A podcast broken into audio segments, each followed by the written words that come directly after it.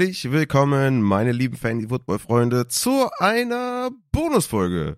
Hier bei Upside, dem Fantasy-Football-Podcast. Aus der Pause heraus gibt es eine kleine Bonusfolge für euch, um euch die Upside-Pause etwas schöner zu gestalten. Das wird tatsächlich auch nicht die einzige Bonusfolge aus der Pause raus, aber dazu dann irgendwie vielleicht dann nächste Woche was. In dieser heutigen Bonusfolge geht es um die Boom-Bust-Spieler von 2023. Also ein bisschen, ja, wir gehen in der Zeit so ein bisschen zurück, ja, wenn das für euch okay ist. Denn ich hatte ja in der Recap-Folge zu Running Back, Wide Receiver, Tight End, Quarterback und so weiter, beziehungsweise sind das ja die einzigen vier Positionen, hatte ich ja Recaps gemacht und dann gesagt, okay, der war ein Boom-Spieler, der war ein Bust-Spieler und so weiter, der hat seine ADP bestätigt, der hat seine ADP nicht bestätigt, hab mir dann die Top 12 Spieler auf den jeweiligen Positionen angeschaut und habe dann gesagt, okay, der hat trotzdem noch Inside Wide Receiver 1, also 1 bis 12 oder Running Back 1 bis 12 äh, gefinisht und hat damit seine ADP bestätigt oder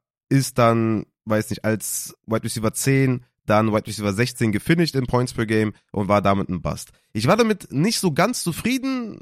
Lustigerweise war das, sind die Diskrepanzen gar nicht so groß äh, insgesamt, so wie ich das jetzt gemacht habe. Aber dazu komme ich dann später noch. Aber ich war damit nicht so ganz zufrieden, weil ein Jamar Chase zum Beispiel, den hatte ich als ADP-Bestätigung. Also nicht, dass er geboomt ist oder sowas, einfach nur Bestätigung, weil er als Pick Nummer 3 gedraftet wurde und in Points per Game gefinisht hat auf der 11. Also immer noch als Wide Receiver 1. Aber eigentlich, ne, das hatte ich auch schon in der Wide Receiver Folge gesagt, ist das mehr oder weniger eigentlich ein Bust-Spieler. Das war so ein Kritikpunkt, äh, den ich halt nicht so geil fand oder den auch mir Leute geschrieben haben, dass es ja nicht so akkurat ist auf jeden Fall. Ein weiterer Case war zum Beispiel Justin Jefferson, wo mir das auch nicht ganz gefallen hat, der ein Spieler, den man an, an Stelle 1 gedraftet hat, der dann zwar in Points per Game bei Wide Receiver auf 5 finisht, aber das muss ja ein Bassspieler eigentlich sein. Nur halt, wenn man das so nimmt, wie ich das vorher gemacht habe, dann hat er sein ADP bestätigt. Ich bin ja dann nochmal einen Schritt zurückgegangen und habe dann geguckt, okay, wie kann ich das verbessern und habe dann für die Titans und Quarterbacks mir die Projections angeschaut, ja, für die Spieler an deren ADP, wann die gegangen sind und was für eine Projected Points die eigentlich erzielt haben sollten. Das war auch schon eigentlich ein ganz guter Weg, um dahin zu kommen, wo ich jetzt hingekommen bin. Hat auch schon viel gezeigt auf jeden Fall. Nur ich habe dann versucht, das noch akkurater zu verdeutlichen und wollte dann die Points per Game Werte im Schnitt der letzten sechs Jahre nach ADP haben. Nach Overall ADP, ja, auch ganz wichtig. Ja, also wenn ein Spieler an eins vom Board geht, wie viele Punkte hat er in den letzten sechs Jahren an dieser Stelle dann gemacht? Der Spieler 1 am Ende der Saison. Okay? Points per Game im Schnitt der letzten sechs Jahre an deren ADP. Das heißt, Bijan Robinson hatte eine ADP von Pick 7, sollte daher 17,27 Punkte pro Spiel erzielen, damit er den Schnitt der letzten sechs Jahre erzielt. Saquon Barkley ging zum Beispiel an ADP 9. Der Spieler 9 in der ADP in den letzten sechs Jahren hat 16,7 Punkte pro Spiel erzielt. Okay? Und dann konnte man die Werte ganz gut vergleichen und dann schauen, wie sieht die Differenz bei den Spielern aus.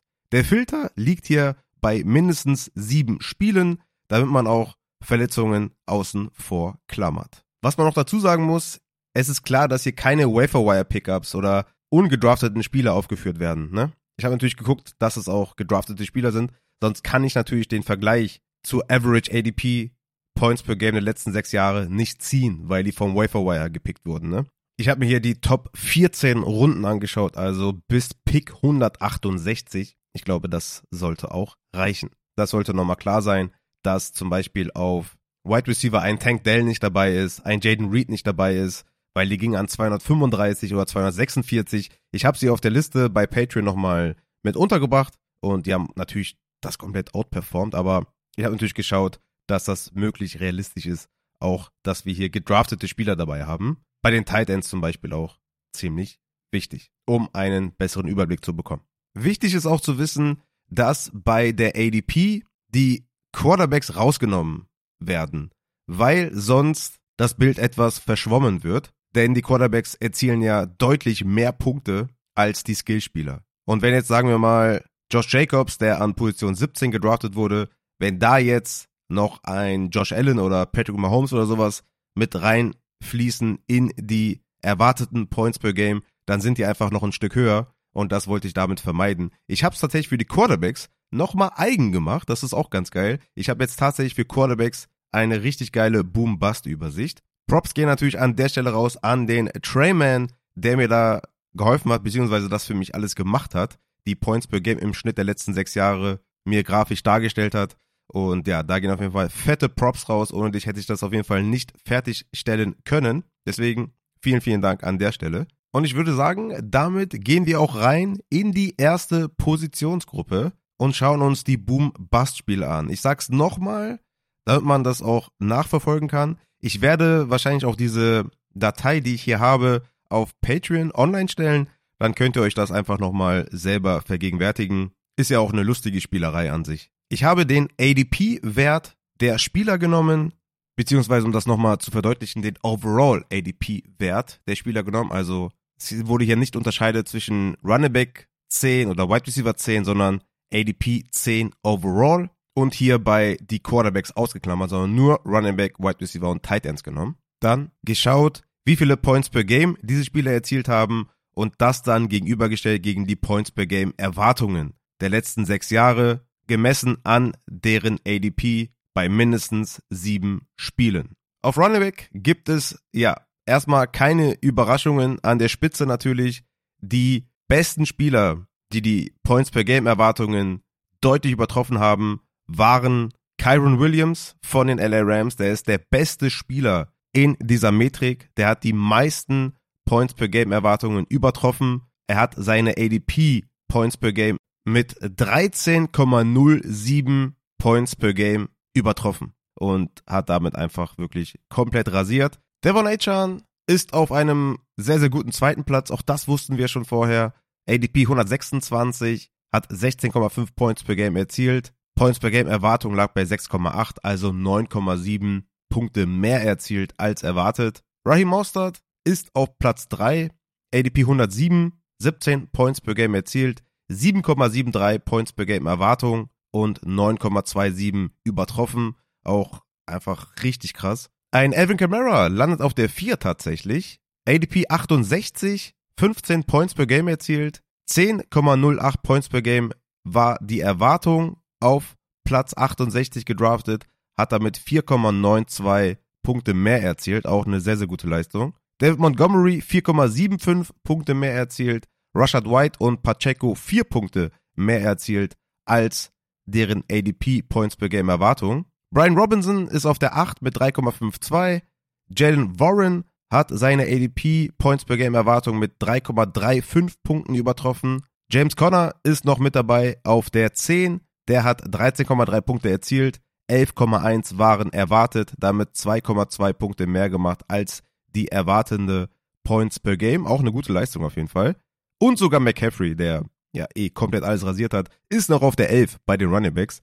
Obwohl er an 2 gedraftet wurde, overall, hat er nochmal 1,95 Punkte mehr erzielt, als man das in den letzten sechs Jahren vom Pick overall Nummer 2 erwarten konnte. Also McCaffrey sowieso haben wir, glaube ich, ausführlich schon gelobt, den jungen Mann. Da gibt's natürlich noch ein paar andere Spieler, die ihr euch dann vielleicht noch auf der Website patreon.com slash Fantasy anschauen könnt. Wie gesagt, ich werde es dort hochladen. Interessant wird es natürlich jetzt bei den Bust-Spielern. Und da wird's halt auch ziemlich deutlich, wie krass die gebastet sind. Ein Austin Eckler ist mit Abstand der größte Bust-Spieler auf Running Back, ADP Pick 5 gewesen, hat 11,7 Points per Game erzielt. Zu erwarten waren allerdings 18,65 Punkte. Damit hat er 6,95 Punkte weniger gemacht, als zu erwarten war. Und ich glaube, jeder, der Austin Eckler in seinem Team hatte, der hat das auch gespürt. Bijan Robinson ist der zweitschlechteste Spieler laut diesen Werten an sieben gedraftet, minus 5,07 Punkte hinter den Erwartungen geblieben. Cam Akers ist da leider noch mit drin, konnte man nicht vermeiden, weil der Filter halt so gefallen ist, hat sieben Spiele gemacht. Cam Akers an 64 gedraftet, hat 4,57 Punkte weniger gemacht als die erwartende Points per Game in den letzten sechs Jahren. Tony Pollard auch ein sehr großer Bass gewesen, der viertschlechteste Spieler in dieser Metrik, minus 4,3 Punkte Differenz. Alexander Madison minus 3,5 Punkte Differenz. Najee Harris, auch interessant auf jeden Fall, minus 3,4 Punkte. Ne? Also Najee Harris als klarer Bust und Jalen Warren als klarer Boom, weil Warren an 130 ging und Najee Harris an 27 Overall ADP, obwohl beide 10 Points per Game erzielt haben. Aber klar, der andere ging natürlich viel, viel früher. Saquon Barkley war noch mit minus 2,9 Punkten unter den Erwartungen. Ramon J. Stevenson minus 2,4 Punkte hinter den Erwartungen. Aaron Jones auch mit minus 2,3 Punkten hinter den Erwartungen. Und Josh Jacobs auch noch mit minus 2,18 Punkten hinter den Erwartungen. Alles andere ist so plus minus 1,5 und nicht wirklich relevant, haben einfach die ADP so ein bisschen bestätigt.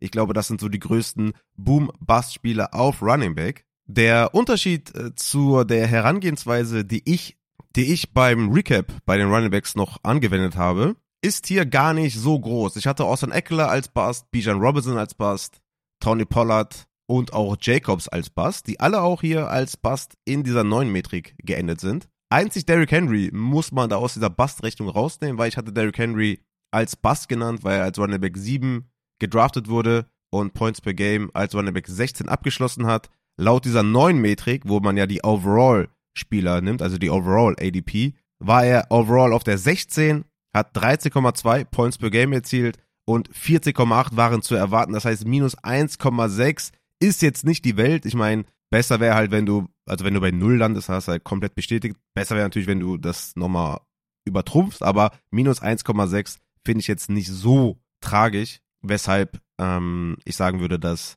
Derrick Henry da in der Metrik bei den Bust-Spielern nicht zu erwähnen sein sollte. Ansonsten hatte ich natürlich einen Kyron Williams, einen Jalen Warren, einen Achan, einen Mostard, einen Pacheco, einen Montgomery, Rashad White, Camara auch schon beim Recap zu den Running Backs damals genannt und genau das ist halt hier auch eingetroffen. Nur nochmal schön zu sehen, wie krass die das overperformed haben. Ein Kyron Williams 13,07 Punkte mehr gemacht als zu erwarten war.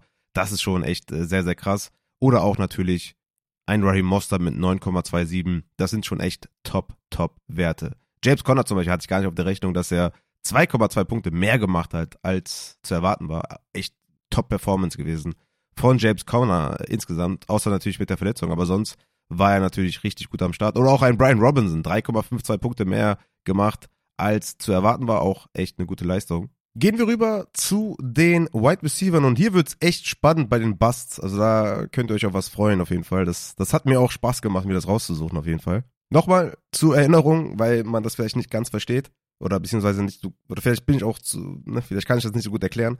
Deswegen, ich bin mir da ein bisschen unsicher. Also, ich habe die ADP-Werte genommen, die Overall ADP-Werte der gepickten Spieler, habe geschaut, wie viele Points per Game die erzielt haben und das gegenübergestellt gegen die Points per Game, die an dieser Stelle in den letzten sechs Jahren erzielt wurden. Und der Filter lag bei mindestens sieben Spielen. Das heißt, ein Mike Evans hatte eine Overall ADP von 76. In den letzten sechs Jahren hat der Spieler, der an 76 gedraftet wurde, 9,62 Points per Game erzielt. Okay? Und dann natürlich die Differenz genommen. Bei Mike Evans übrigens 5,38 Punkte overperformed. Also er hat auf jeden Fall rasiert, aber dazu komme ich gleich. Also, wir starten bei den Wide Receivers. Der beste Spieler war Puka Nakur. ADP war 127, hat 14,6 Points per Game erzielt. Die Points per Game Erwartungen lagen bei 6,77. Das heißt eine Differenz von 7,83 Punkten. War vorher schon klar, dass Puka Nakur da ganz oben dabei ist. Nico Collins übrigens, auch ganz weit oben dabei, hat seine Erwartungen um 7,27 Punkte übertroffen, also knapp hinter Puka Nakur abgeschlossen. Das muss ich sagen, hatte ich so auch gar nicht auf dem Schirm. Also da gehen nochmal Props raus an Nico Collins. Da bin ich ja noch ein bisschen skeptisch, ob er das wiederholen kann. Ich hatte das ja auch schon auseinandergenommen, so ein bisschen mit Tank Dell und Nico Collins. Aber ja, echt krass, ne? 7,27 Punkte overperformed. Sehr, sehr krasse Leistung von Nico Collins. Auch kann man nicht oft genug erwähnen. Mike Evans ist tatsächlich der dritte Spieler hier in der Liste bei den Boom-Spielern auf Wide Receivers. Auf Wide Receiver. Äh, 76 war die ADP, habe ich eben schon gesagt. 5,38 Punkte, die Points per Game Erwartungen übertroffen. Grandiose Leistung. Keen Allen, ADP 42 und trotzdem seine Points per Game Erwartungen mit 5,22 Punkten übertroffen. Sehr, sehr krasse Leistung auch von Keen Allen. Leider dann verletzt in den Playoffs. Aber Keen Allen auch mit einer brutalen Leistung 2023. Das verdeutlicht diese Statistik hier auch nochmal extrem, wie ich finde. Jacoby Myers von den Las Vegas Raiders hatte eine ADP von 146, also nochmal hinter Nico Collins, hinter Puka Nakua und hat seine Points per Game Erwartung um 4,87 Punkte übertroffen. Auch eine starke Leistung gewesen. CD Lamb, hier der Spieler 6 auf der Liste. ADP war overall auf der 12, hat 3,48 Punkte mehr erzielt als zu erwarten waren. DJ Moore hat 3 Punkte mehr erzielt als zu erwarten waren. Cortland Sutton 2,82 Punkte, seine ADP Points per Game Erwartungen übertroffen. Michael Pittman 2,8 Punkte übertroffen. Debo Samuel 2,4 Punkte übertroffen, auch eine gute Leistung. Brandon Ayuk 2,18 Punkte übertroffen. Zay Flowers auch noch erwähnenswert, glaube ich, mit 1,93 Punkte übertroffen. Und Jordan Addison 1,75 Punkte übertroffen. Ansonsten ist es halt so ein bisschen bei 0 bis 1,5 nicht sonderlich erwähnenswert. Aber das waren so die größten Boomspieler. Nakua, Collins, Evans, Keen Allen, CD Lamb, DJ Moore auf jeden Fall auch. Ne, das waren so die Spieler, die man hervorheben muss. Interessant wird es jetzt vor allem natürlich bei den Bust-Spielern. Und ja, ich weiß nicht, also ich gebe euch mal einen Moment, ja, vielleicht kommt ihr drauf. Wer glaubt ihr war der größte Bust bei den Wide Receivers? Ich rede noch so ein bisschen, dann könnt ihr noch so ein bisschen überlegen. Tatsächlich ist er der zweitplatzierte, also der zweitschlechteste Spieler hier ebenfalls ein Superstar. Und äh, damit könntet ihr auch schon drauf kommen, wer hier der größte Bust bei den Wide Receivers 2023 ist. Und es ist tatsächlich Justin Jefferson von den Minnesota Vikings. ADP overall auf der 1 gedraftet, hat 15,4 Punkte erzielt. Zu erwarten waren 22,85 Points per Game, damit minus 7,45 Punkte hinter den Erwartungen geblieben und damit nochmal ein Stück vor Jama Chase und dennoch muss man hier Jama Chase und Jefferson äh, und Jama Chase und Jefferson deutlich hervorheben, weil die komplett gebastelt sind. Ne? Also da reden wir halt von, von, von einem Boom-Faktor eines Puka Nakur in der entgegengesetzten Richtung bei Bust. Ja? Also 7,45 Punkte underperformen in Points per Game ist wahnsinnig schlecht. Justin Jefferson, brutaler Bass gewesen, neben seinen Verletzungen, ja, die spielen ja hier nicht mal eine Rolle, sondern wir reden hier nur von den tatsächlich gespielten Spielen, und das waren zehn Stück, wo du ihn halt aufgestellt hast. Und da fließen natürlich auch die 18% Snapshare gegen Las Vegas in Woche 14 fließen damit ein, weil du hast ihn aufgestellt. Auch in Woche 5 gegen KC, wo er nur 71% Snaps hatte und im Spiel dann rausgegangen ist, fließen damit ein. Und Justin Jefferson hatte ja in den ersten vier Wochen einen famosen Start. Aber dann, Woche 5, zieht es natürlich krass runter. Woche 14 zieht es krass runter. Aber auch Woche 15 und 17 waren nicht besonders toll. Und daher diese krasse Diskrepanz bei Justin Jefferson, weil er an 1 ging overall. Ja? Wäre er jetzt an 11 oder 12 gegangen, hätte er seine ADP komplett bestätigt mit dieser Performance. Aber an 1 zu gehen, hat in den letzten sechs Jahren eine zu erwartende Points per Game von 22,85 Punkten. Zum Vergleich, der zweite Spieler nach ADP in den letzten sechs Jahren hat im Schnitt 20,45 Punkte gemacht. Also ist das schon mal ein deutlicher Unterschied, weswegen Justin Jefferson hier so krass gebastelt ist. Jama Chase, wie gesagt, der zweite in dieser Statistik, an Overall 3 gegangen, hat 13,9 Points per Game erzielt, zu erwarten waren allerdings 20,03, damit minus 6,13 Punkte hinter den Erwartungen geblieben. Und dann kommt erst Gary Wilson auf der 3, der minus 3,92 Punkte hinter den Erwartungen geblieben ist. Also nochmal 7,45 bei Justin Jefferson, 6,13 Points per Game bei Jama Chase hinter den Erwartungen und dann 3,92 erst wieder bei Gary Wilson. Jama Chase und Justin Jefferson. Hier die äh, ja, größten Bust-Spieler auf jeden Fall auf Wide Receiver. Ist schon hervorzuheben, wie krass die gebastelt sind. Aber ja, Gary Wilson leider auf der 3 hier im negativen Bereich, obwohl er nicht viel dafür konnte. T. Higgins ist der nächste Spieler, der mit minus 3,25 Punkten zusammen mit Jahan Dotson hinter den Erwartungen geblieben ist. Auch interessant bei Jahan Dotson.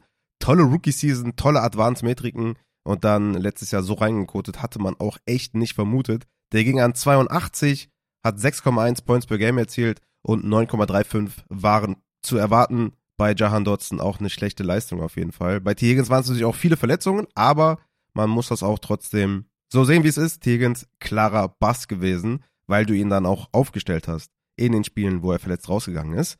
Jerry Judy, ebenfalls einer, der stark gebustet ist, obwohl ich, ja gut, ich war halt ziemlich oft bei ihm, aber die ADP overall lag bei 74. Also der ging Anfang siebte Runde. Das ist echt, echt hot für ähm, Jerry Judy. Und hat nur 6,6 Punkte erzielt per Game. Zu erwarten waren dann 9,78, also minus 3,18 Punkte hinter den Erwartungen geblieben. Und interessant ist auch hier Stefan Dix. Stefan Dix schneidet hier auch nicht gut ab. Ging overall an der 10, hat 13 Punkte pro Spiel erzielt. Zu erwarten waren allerdings 16,13. Das heißt, minus 3,13 Punkte pro Spiel hinter den Erwartungen geblieben. Juju Smith Schuster ist hier auch noch mit dabei. Overall ADP lag bei 124, ist minus 2,72 Punkte hinter den Erwartungen geblieben. Cooper Cup auch mit einem schlechten Wert hier. Overall 23 gedraftet, minus 2,6 Punkte hinter den Erwartungen geblieben. Ein Jaden Waddle ebenfalls mit 2,25 Punkten hinter den Erwartungen geblieben. Auch ein Bassspieler kann man so sagen. Kevin Ridley minus 2,23 Punkte hinter den Erwartungen geblieben. Chris Olave minus 2,1. Und dann kommen wir auch wieder zu diesen leichten Abweichungen, würde ich sagen. Ja, ein Devonta Smith mit minus 1,78. Ja, ist halt auch nicht gut, ne? Devonta Adams minus 1,93 ist auch nicht gut. Aber ich würde schon sagen, dass man das so kind of verkraften kann, aber ist natürlich nicht gut, sind gebastelt, also sind hinter den Erwartungen ganz klar geblieben, aber halt deutlich weniger als jetzt zum Beispiel ein Stefan Dix mit 3,13 hinter der Erwartungen ist schon ein deutlicher Unterschied. Ähm, aber gut ist das auch nicht. Ne? AJ Brown zum Beispiel, auch interessant, mit minus 1,15 Punkten hinter den Erwartungen geblieben. Da hatte man sich auch mehr erhofft. Ich habe ja gesagt, er hat echt wenig Ceiling Games gehabt letztes Jahr. Um auch hier nochmal den Vergleich zu machen zur ADP-Folge, die ich gemacht habe bei den Wide Receivers, wer gebastelt ist, sieht man zum Beispiel, dass ein Justin Jefferson und Jama Chase bei mir die ADPs äh, bestätigt haben. Und hier in der neuen Metrik sind das die beiden größten Bust-Wide Receiver. Also geil auf jeden Fall, dass ich das noch hinbekommen habe mit dem Trayman, dass wir das hier nochmal auswerten konnten. Ist eine richtig, richtig geile Übersicht. Wie gesagt, wird auf Patreon nochmal gepostet, könnt ihr euch gerne anschauen. Jane Waddle hatte ich ja damals auch noch mit reingepackt. Da gab es auch den einen oder anderen Kommentar, beziehungsweise in den DMs, dass das ja kein richtiger Bust war, aber man sieht hier in der neuen Metrik minus 2,25 Punkte. Kann man schon ganz klar als Bust deklarieren. Und natürlich die ganzen Boom-Wide Receiver hatte ich ja schon in der Folge angesprochen. Die waren ja dann, sind ja viel leichter herauszufiltern als die Bust-Spieler. Auf jeden Fall, ja, ich find's auf jeden Fall sehr, sehr cool. Wie ihr vielleicht schon merkt, mir gefällt diese neue Metrik hier sehr, sehr gut, um eine gute Übersicht zu bekommen, wer wirklich geboomt ist und wer gebastelt ist. Machen wir weiter mit den Tight Ends. Auch hier relativ interessante Cases, die man hier findet. Und bei Tight End kann man drüber streiten, was man jetzt übersichtlicher findet. Findet man das übersichtlicher, wenn ich Travis Kelsey, der an 6 gedraftet wurde, mit einem Spieler der in den letzten sechs Jahren an sechs gedraftet wurde, vergleiche, also mit einem Wide Receiver, Running Back und Tight End, dass ich schaue, wie viele Punkte hat der Spieler sechs in den letzten sechs Jahren an Points per Game erzielt. Oder nehme ich die Position ADP. Das heißt, ein Travis Kelsey ist natürlich der Position ADP Tight End 1 gewesen. Und vergleiche ich dann Travis Kelsey ja quasi mit sich selber in den letzten sechs Jahren also vergleiche ich dann den Tight End 1 der letzten sechs Jahre, wie viele Punkte der im Schnitt gemacht hat, oder vergleiche ich das mit den overall zu erwartenden Points per Game. Ist natürlich ein großer Unterschied, ja. Wenn ich Travis Kelsey an Pick 6 overall vergleiche, dann hat er eine zu erwartende Points per Game von 17,9, was natürlich, ja, also ich meine, wenn du den an 6 pickst, verpasst du natürlich auch die Spieler, die danach gehen, die halt diese erwartende Points per Game haben, ne? Deshalb finde ich es eigentlich auch besser, den dann auch damit zu vergleichen, was man quasi verpasst und was dir Kelsey dann tatsächlich gebracht hat. Natürlich muss man auch sagen, bei Tight End gibt es natürlich auch diesen Positional Advantage, weswegen es auch Sinn machen kann, hier nur die Position ADP zu nehmen. Ich habe bei Patreon beide Stats für euch bereitgestellt. einmal die ADP Overall versus die Points per Game Leistung der Titans und einmal die Position ADP versus Points per Game Leistung der Titans. Ihr könnt euch da dann aussuchen, was euch besser gefällt. Meiner Meinung nach ist es interessanter zu sehen, wie die Overall performt haben. Weil du, wie gesagt, wenn du einen Hawkinson an 41 nimmst, was Anfang vierte Runde ist, dann sollte man das auch damit vergleichen, wie ein Spieler in den letzten sechs Jahren an 41 performt hat. Unabhängig von der Position, weil du Spieler auch da verpasst, die in der Range gegangen sind, die dann vielleicht die, die Points per Game übertroffen hätten oder auch natürlich hinter den Erwartungen geblieben wären. Aber es kostet dich halt, ne? Es ist eine Opportunitätskosten bei einem Hawkinson an 41, bei einem Travis Kelsey an 6, bei einem Kittel an 53. Das sind einfach schon massive Opportunitätskosten, wenn man das dann vergleicht, wie viele Points per Game die tatsächlich erzielt haben. Es ist aber auch interessant zu sehen, äh, wie stark die davon abweichen in Points per Game gemessen an den Position ADPs. Auch interessant. Deswegen habe ich das auch noch mit untergebracht. Ich finde es aber aussagekräftiger, für einen Travis Kelsey Bust zu plädieren, wenn man sich die Overall ADP nimmt, mit den Overall Points per Game Erwartungen, als die Position ADP und Position Points per Game Erwartungen. Aber wie gesagt, ihr könnt euch das beides anschauen bei Patreon. Wir machen das Ganze jetzt für die Overall ADP versus Overall Points per Game Erwartungen. Und hier sehen wir auch, dass ein Sam Laporta natürlich hier der Top-Spieler ist bei den Tight Ends mit Abstand, mit gewaltigem Abstand. ADP war 152, also 13. Runde, hat 11,6 Points per Game erzielt. Zu erwarten waren 5,73, also mit 5,87 Points per Game seine Erwartungen geschlagen und der zweitplatzierte Cole Komet liegt bei 2,53. Also das zeigt schon, wie krass die Saison von Sam Laporta war. 5,87 übertroffen. Der zweitplatzierte 2,53 ist schon ein gewaltiger Unterschied. Also Cole Komet auf der 2, Dalton Schulz auf der 3 tatsächlich hat 2,27 Points per Game mehr gemacht, als zu erwarten war. David Njoku hat zwei Punkte per Game mehr gemacht, als zu erwarten war. Und dann kommen wir schon in Sub 1 Bereiche, also unter ein Punkt mehr gemacht, als zu erwarten war, was nicht sonderlich relevant ist in meinen Augen. Der größte Bust auf Tight End ist natürlich Travis Kelsey. ADP 6, overall an 6 gepickt, hat 11,5 Punkte pro Spiel gemacht. Zu erwarten waren allerdings 17,9, also minus 6,4 Punkte per Game hinter den Erwartungen geblieben. Brutaler Bust natürlich daran gemessen. Kleiner Vergleich, wenn man das mit dem Positional ADPs nimmt und Positional Points Erwartungen, haben wir bei Travis Kelsey eine Diskrepanz von 1,77, also minus 1,77. 13,27 Punkte pro Spiel hat ein Titan in den letzten sechs Jahren erzielt, der an 1 gedraftet wurde. Kelsey liegt bei 11,5, also minus 1,77 Points per Game weniger gemacht. Verdeutlicht meiner Meinung nach nicht so ganz die schlechte Saison von Travis Kelsey gemessen an seinem Pick 6. Ja, das ist immer das Problem bei der ADP. War zwar der Titan 1, der gepickt wurde, und man kann ihn mit dem Titan 1 vergleichen in den letzten sechs Jahren, aber ich finde es schon deutlich äh, relevanter, den mit dem Pick 6 overall zu vergleichen. Deswegen mache ich das ja auch. Aber ihr könnt andere Meinung sein, deswegen habe ich das bei den Patreon oder bei der Patreon-Übersicht noch mit reingenommen. Könnt ihr euch dann gerne nochmal anschauen. Dan Waller ist der zweitgrößte Bust mit minus 3,95 Points per Game hinter den Erwartungen geblieben.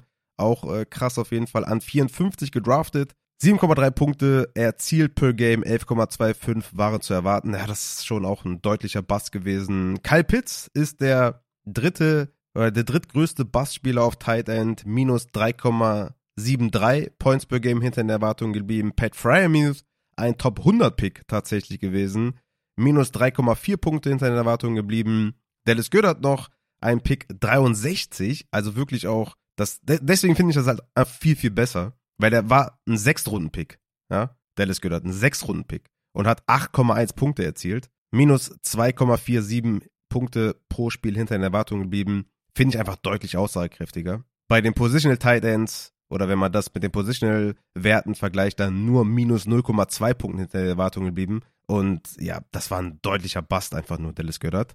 Mark Andrews mit minus 1,97 Points per Game hinter den Erwartungen geblieben, auch ein Bass gewesen. Gemessen an ADP natürlich an 28. Das ist halt einfach Anfang dritte Runde. Und daher halt ein Bust, ne? Auf Overall Tight End, also Position ADP versus Position Points per Game Erwartung nur minimal mit minus 0,8 Punkten enttäuscht. Aber wie gesagt, overall war das schon mal deutlich härter, Mark Andrews da zu picken, gemessen an dem, wie er dann abgeschlossen hat.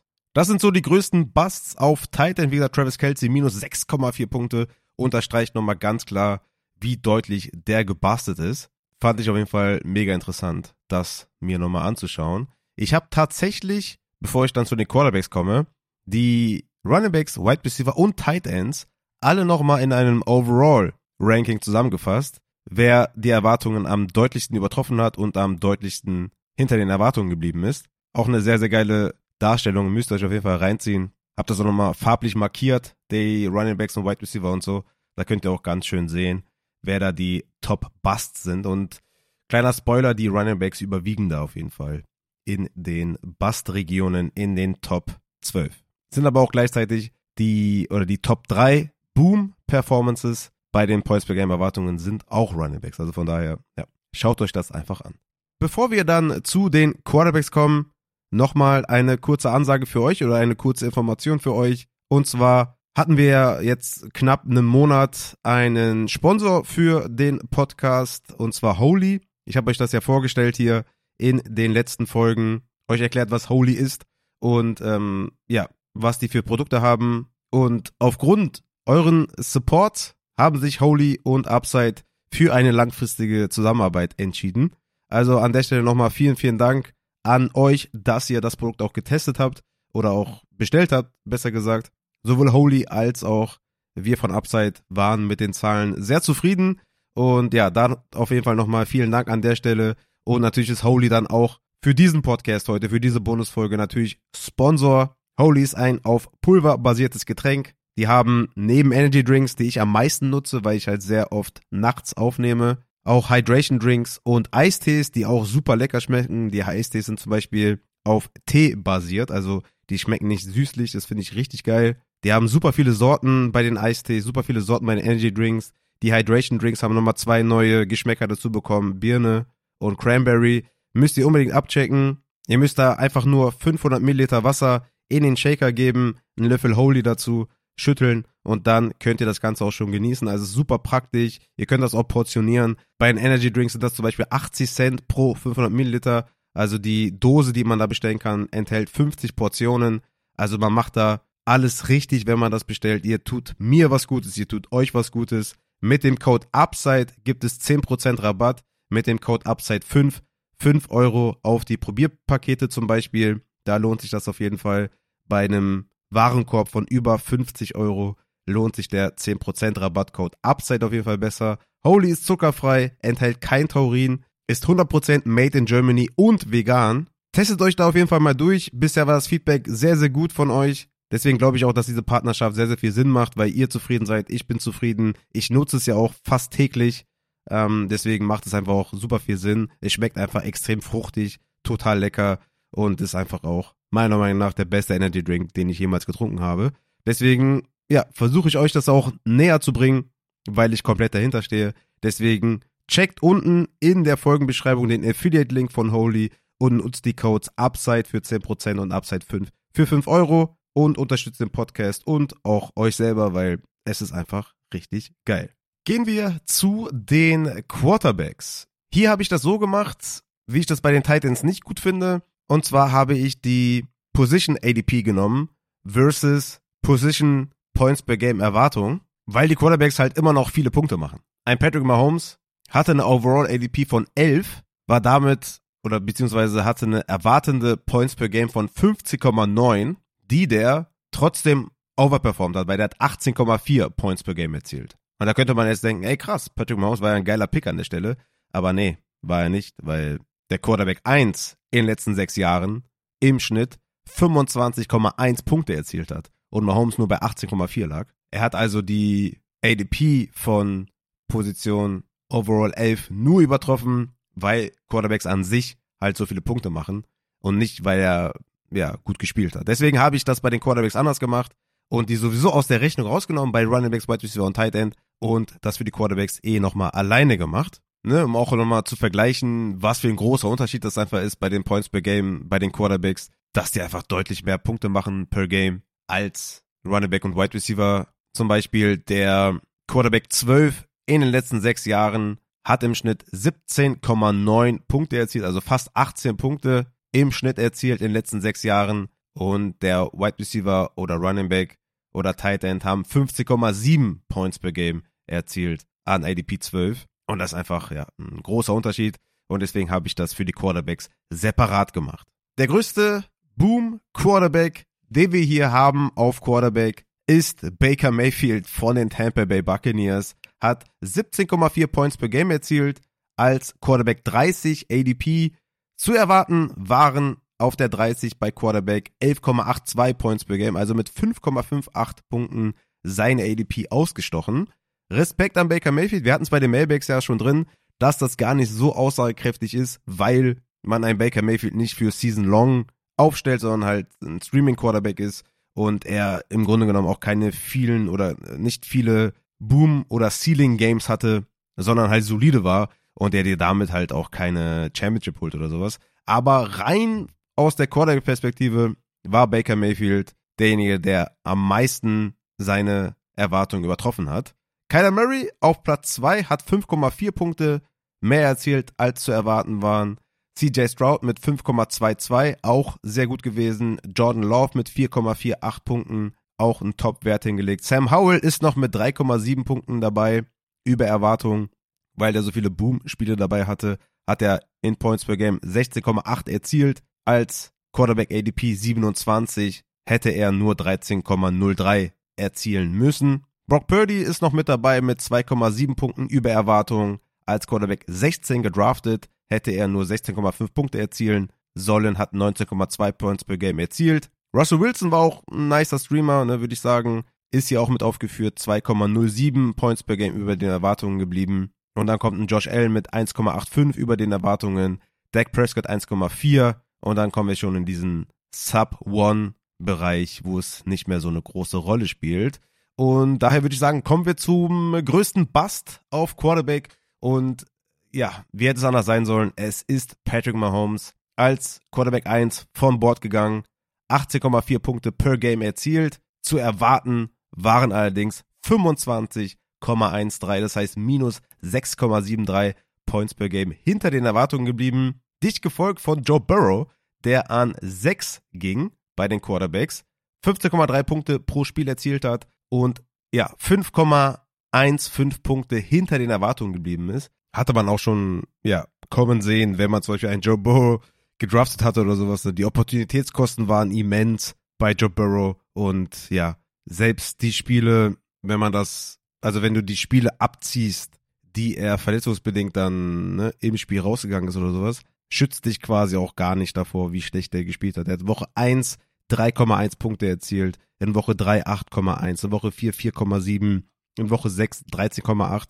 Also das ist einfach äh, eine schlechte Leistung gewesen von Joe Burrow. Natürlich auch verletzungsbedingt, aber er hat gespielt und du hast ihn aufgestellt. Und das ist natürlich dann schlecht. Kenny Pickett, ein weiterer Quarterback, der hinter den Erwartungen geblieben ist, mit 4,82 Punkten hinter den Erwartungen geblieben, obwohl er nur als Quarterback 24 gedraftet wurde. Ähnlich wie bei Bryce Young, eine ernüchternde Zahl, wenn man so spät vom Board geht, dann so heftig hinter den Erwartungen zu bleiben. Auch Bryce Young als Quarterback 23 gedraftet und mit minus 3,95 Punkten hinter den Erwartungen geblieben. Trevor Lawrence, ein weiterer Bust-Spieler, Quarterback 8 gedraftet und mit minus 2,47 Punkten hinter den Erwartungen geblieben.